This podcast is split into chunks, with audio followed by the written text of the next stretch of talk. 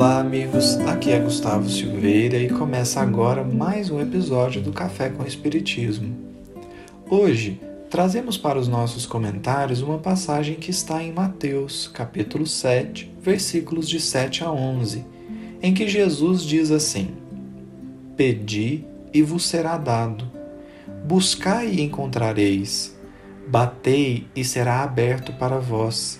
Pois todo aquele que pede, recebe e aquele que busca, encontra, e ao que bate, será aberto.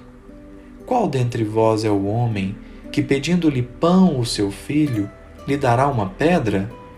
Ou, pedindo-lhe peixe, lhe dará uma serpente? Portanto, se vós, sendo maus, sabeis dar boas dádivas aos vossos filhos, quanto mais vosso Pai, que está nos céus, dará boas coisas aos que lhe pedem. Essa fala de Jesus nos ajuda a entender o que significa o pedir e vos será dado. Quando ele traz o exemplo do filho que pede pão ou peixe, e depois diz que o Pai que está nos céus dará boas coisas aos que lhe pedem, Jesus está deixando claro que tipo de coisa podemos pedir. O pedir e vos será dado não se refere a superficialidades, nem mesmo aos nossos vícios.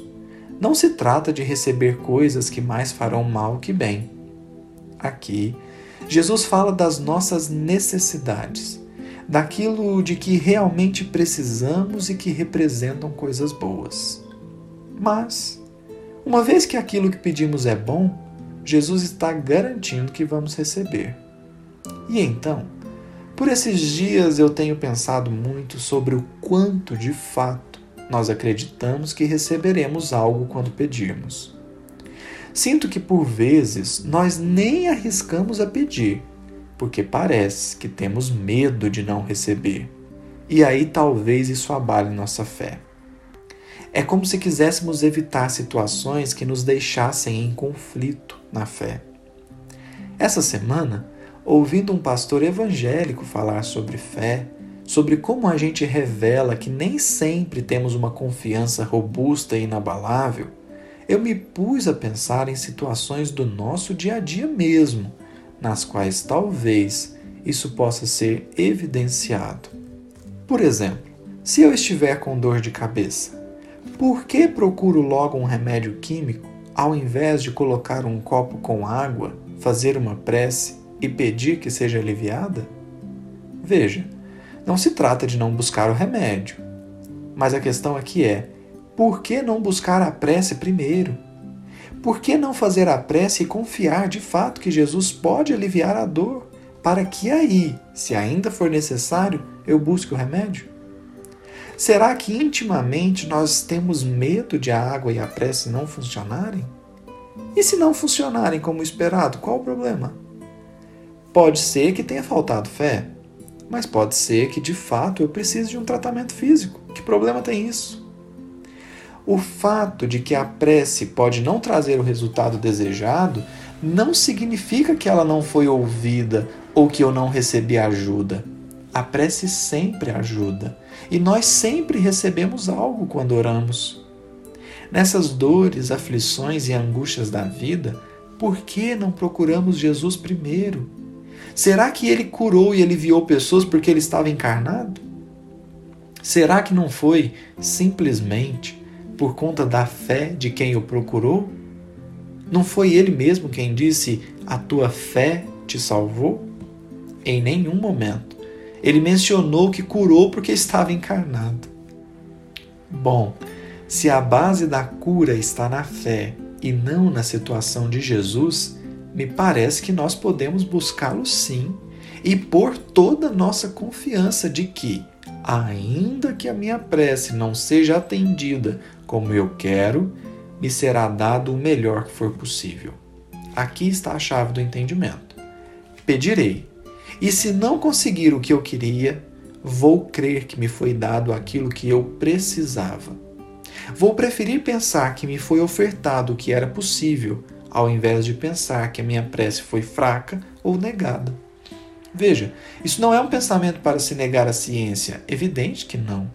é só uma ideia de por que não pedir? Isso vale para uma dor de cabeça e isso vale para as mais diversas situações da vida. Todavia, em muitas ocasiões precisaremos nos atentar para um outro ponto fundamental. Jesus, ao dizer pedi e vos será dado, não mencionou que nós receberemos imediatamente. O que ele garantiu é que receberemos o que for bom, mas não disse que seria na hora exata do pedido. Isso tem uma razão muito simples. Nem sempre eu estou preparado para obter aquilo que peço. Nesse sentido, me conceder imediatamente o que eu quero seria a forma mais simples de me destruir.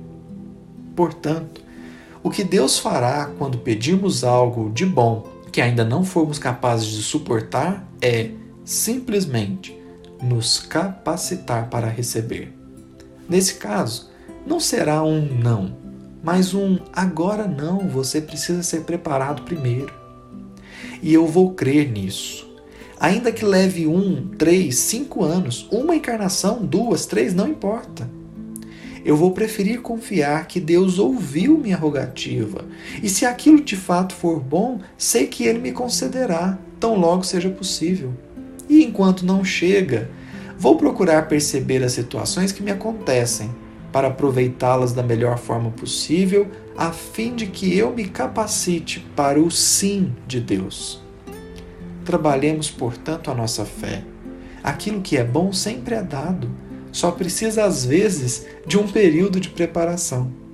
Que isso não seja motivo de descrença, mas antes, que seja a prova do profundo amor de Deus.